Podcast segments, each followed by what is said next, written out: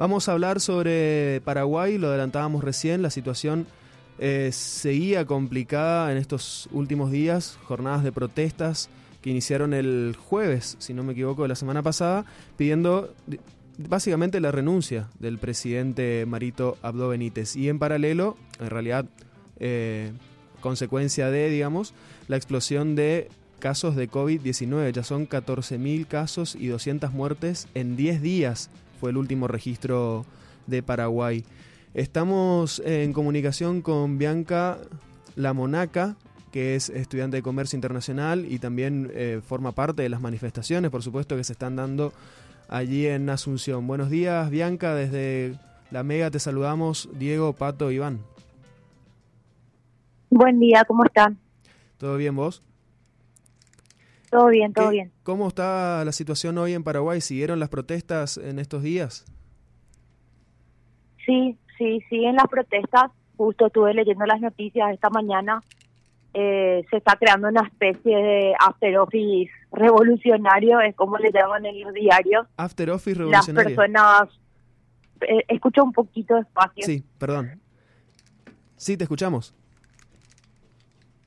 Sí, que las personas están acostumbradas a salir de la oficina y manifestarse. Todo esto comenzó desde, desde el viernes pasado. El viernes fue la primera manifestación donde hubo bastante disturbios tuvimos represión de la policía eh, y estuvo bastante complicada la situación. Pero a partir del sábado, el segundo día de manifestación, es como que la gente se calmó un poco y cambió la, la, temática. Son manifestaciones pacíficas en, en distintos puntos de, de la ciudad de Asunción. ¿Y esta semana hubo manifestaciones?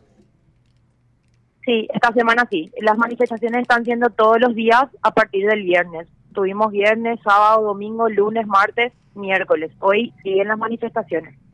Siempre son a partir de las 6 de la tarde porque es el horario en que las personas ya salen de la oficina.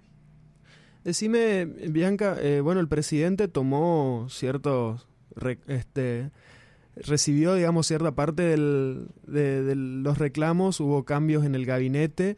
¿Qué, qué soluciones o qué perspectivas, este, qué mensaje dio esto, digamos, de haber eh, cambiado al ministro de Salud, al jefe de gabinete? ¿Hay alguna señal clara de que va a cambiar algo o fue más bien cosmético? Yo considero que, algo, que es algo cosmético, como decís, eh, y ese es el sentimiento que tiene el pueblo, es por eso que, que nos seguimos manifestando porque el, primer cambio que se dio, las amenazas de, protesta y de manifestaciones ya venían desde hace tiempo, porque los hospitales no tienen los insumos suficientes eh, para ayudar a las personas que están con COVID. Entonces, eh, las amenazas ya venían de hace meses atrás y también por, la falta de vacunas, que somos creo que el único país en, en Sudamérica que, no avanza con las vacunaciones a pesar de que fuimos el país que mejor trabajó en los primeros tiempos del COVID, después eso se fue estancando. Entonces, el, el primer, la primera acción que tomó Marito fue eh, hacerle renunciar al ministro de Salud cuando un día antes de que renuncie él había, el, el Mazzoleni, que es el ministro de Salud, había dicho que no iba a renunciar y mágicamente al día siguiente, a primera hora del día, presentó la renuncia que fue el día de la manifestación del, del primer día de manifestación y fue, fue dando cambios en el gabinete, está cambiando a todos los ministros y estamos esperando a que ocurran cambios positivos en salud y en educación, que es lo que más estamos reclamando hoy día. Claro, leí que hay personas que están vendiendo sus cosas para poder comprar insumos sanitarios y medicamentos. Hola. Hola. Sí que leí que... No, se escucha muy entrecortado, disculpen. Que hay personas que están vendiendo sus cosas para poder comprar medicamentos, ¿puede ser? Sí, así es. En, en los hospitales no hay eh, los medicamentos principales que se utilizan para tratar el COVID y hubo mucha controversia porque surgieron situaciones en que en que eh, hay una enfermera, por ejemplo, que, estaba haciendo campaña política con medicamentos eh, eh, candidata a concejal de Asunción y se descubrió que estaba repartiendo medicamentos en su campaña política, siendo que en los hospitales le dicen a los pacientes que no hay medicamentos. Entonces hay situaciones como esa que de personas, así como comentabas, que tienen que vender sus pertenencias o, hacer eh, trabajar el doble y tener que gastar en medicamentos que tendrían que ser gratuitos. ¿Cómo, ¿Cómo es el sistema de salud pública de Paraguay? ¿Qué, qué, qué digamos, opinión tiene la gente respecto a, cómo funciona? Y es muy precario, realmente es muy precario. Tenemos el sistema de salud pública que es gratuita, pero no tiene los insumos necesarios y no es inmediata tampoco la solución en, los lugares de asistencia para la salud las personas tienen que esperar turnos de días, de semanas. Eh, una vez que le llega el turno para tener alguna consulta u operación, los médicos tienen que hacer magia porque no tienen los insumos suficientes para atender ni para operar, mucho menos medicamentos. Y también pasa lo mismo con el sistema de salud que es con aporte jubilatorio, que se llama Instituto de Previsión Social, los trabajadores dan un aporte del 9% de su salario mensualmente para tener una caja de jubilación y un servicio de salud también. Imagínense que nosotros aportamos de nuestro salario mes a mes 9% y a la hora de tener que utilizar esos recursos también son deficientes, pagando igual. Entonces, eh, se da la situación en lo que es la salud pública gratuita y también en la salud pública de la caja de jubilación, que es una de las más grandes del país. ¿Y en el sistema de salud privado sí hay insumos o es en general en el país la falta de, medicamentos? No, en, en, la salud privada sí hay. Hay insumos, pero los costos son muy elevados. Había leído también que, bueno, este atraso de las vacunas que comentás, una de las propuestas que se estaba barajando era de habilitar la importación y la colocación de vacunas en, en farmacias o en lugares privados, digamos, que la gente compre las vacunas para colocarse. Eh, esto sabes si tuvo algún avance y qué, qué posibilidad hay de que suceda, si todavía no hay vacunas en el sistema público, de que se habiliten las vacunas para gente que pueda pagar, esto puede llegar a suceder. Ahora son todas especulaciones, todavía no hay nada concreto. Es como que en las noticias lanzan negociaciones de, de las grandes cadenas de, laboratorios que están dispuestas a hacer las compras y distribuir en las farmacias, pero hasta ahora hoy si yo voy a una farmacia y me quiero aplicar la vacuna no puedo. El lote de vacunas que, que trajeron fueron, el primer lote fue de 4.000 vacunas y era solamente para el personal de blanco, pero no, no creo que esa cantidad pueda cubrir todo el personal de blanco. Y una vez que empezó la manifestación el viernes pasado, mágicamente se compraron más vacunas y empezamos a recibir donaciones de Chile y de China. Y es como que, como que todo este ruido que estamos haciendo está causando que por lo menos se muevan un poquito más las cosas. Realmente no se siente mucho el cambio y el presidente y su gabinete expresan en las noticias que no se sienten amenazados pero en mis 28 años le puedo decir que es la primera vez que veo que el país se levanta como se está levantando, porque tenemos la cultura de ser un país muy dormido. No somos como Argentina, no somos como Chile o como Brasil, que se manifiesta ante una doliente así tan grande como es la salud, la educación o cuando hay suba de combustible o de transporte público. Y, yo siento que es la primera vez que el país se está levantando ante situaciones como esta y que si seguimos eh, firmes y perseverantes podemos generar mejores cambios. Decime, ayer este Paraguay cumplió un año desde que declaró la emergencia sanitaria por el COVID-19. Como decías hace un rato, eh, fue uno de los países que más pronto tomó medidas para evitar la ola de contagios. En ese momento la, la imagen o al menos la percepción de lo que se estaba haciendo era digamos, positiva ¿Qué fue pasando a lo largo de este año de emergencia sanitaria para que haya habido tanto desgaste y sobre todo tanta desidia en el caso de las vacunas, al menos eh, por parte del, gobierno paraguayo? La percepción del pueblo y mi percepción como ciudadana, te puedo decir, como comenté hace rato, que cuando empezó la pandemia éramos el país con menos contagios. Eh, nos mostrábamos aparentemente los que mejores nos comportábamos en toda esta situación. De hecho que hasta hace una semana atrás no superábamos los mil contagios por día. Y mágicamente cuando empezamos a manifestarnos todos empezaron a subir los picos. Sabemos que, que la manifestación es un poco de contagio, pero subimos al doble de contagios por día.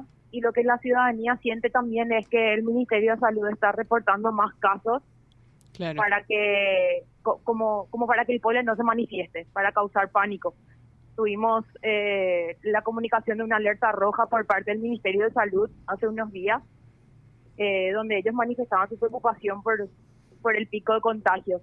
Yo considero que, que fue una muy mala administración de recursos el, el gobierno hizo un préstamo de 1.600 millones de dólares que esperaban que, sea suficiente para abastecer el sistema de salud, pero hoy día en las noticias y según los comentarios de la gente y de los médicos, eh, la, dicen que las camas de terapia intensiva no son suficientes, que el sistema está colapsado y la ciudadanía no ve una mejora luego de ese préstamo tan grande de dinero y eso es lo que nos preocupa como pueblo. Bianca, algunos medios argentinos hablaron de que están pidiendo la renuncia del presidente. ¿Qué tan grande es este pedido en las manifestaciones? ¿Cómo? ¿Qué tan grande cómo? El pedido de renuncia del presidente, ¿qué tan grande es?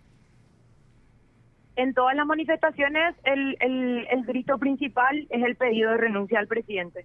Pero como comenté antes también, eh, el, el, el gabinete del presidente, todos sus ministros dan conferencias de prensa y él aún no dio una conferencia de prensa, solamente un mensaje grabado para el pueblo de siete minutos que fue el fin de semana. El presidente no está hablando con el pueblo, no está dando conferencias públicas y está haciendo que todo su gabinete hable, pero él no habla. Eso es lo que está pasando ahora. Pero como, como se muestra, el vicepresidente dijo hace unos días en una entrevista minimizó las manifestaciones como que el presidente no iba a dar a torcer el brazo con respecto a la renuncia, pero el pueblo no se cansa y se sigue manifestando todos los días eh, para poder lograr lo que se está pidiendo. ¿Y en los medios eh, se ve esto? ¿Muestran las manifestaciones en, en Paraguay o, o están más del lado del, del gobierno? tenemos muchos medios de comunicación. Tenemos el medio de comunicación ABC, que es el que más ruido está haciendo, que generalmente es, el, medio de prensa que que está que se opone al, al régimen actual. Eh, y tenemos medios de comunicación que, que sabemos que, que son de Horacio Carte, que es el expresidente. También hubo manifestaciones frente a su a su domicilio por porque el pueblo cree que él también está detrás de todo esto, porque Mario Abdos del Partido Colorado y el pueblo cree que Mario que Horacio Cartes también financia todo lo que es la política del lado del Partido Colorado y estamos sumergidos en la corrupción y la gente ya ya está cansada. Estamos hablando con Bianca La Monaca ella es estudiante de comercio internacional, vive en Asunción del Paraguay, es paraguaya, y nos está comentando un poco sobre la situación que está viviendo la República Hermana del Paraguay con esta crisis sanitaria y política a causa de la pandemia del COVID-19 y los casos de corrupción que están denunciando en el gobierno paraguayo. Bianca, además del, de, bueno, del pedido de renuncia al presidente Mario Abdo Benítez, eh, cómo se está comportando la oposición respecto a eso. Sabemos que la izquierda, por ejemplo, el Frente Guazú, estaba pidiendo que se mantengan las manifestaciones, pero hay también un, sector de, derecha, de, incluso más derecha que el gobierno actual, eh, ligada a los militares, que también podría estar haciendo un ruido eh, peligroso ahí en, el país. ¿Qué nos podés contar? En realidad tenemos dentro de la Cámara de Senadores y Diputados muchos de ellos están en contra del gobierno de Mario Cartes y es como que están usando el, populismo para, para incitar a la gente a que se siga manifestando. Eh, está muy dividido todo. Hay personas que apoyan mucho el gobierno de Mario Abdo dentro de, la Cámara de, de Senadores Diputados, de los legisladores, pero así también, como comentabas, hay partidos que están utilizando su, su poder de comunicación, de difusión para, para incitar a la gente que se siga manifestando y, y ganar también adeptos con esa técnica. Si renunciara Benítez, ¿quién queda al, al, al frente? Quedaría el vicepresidente Velázquez.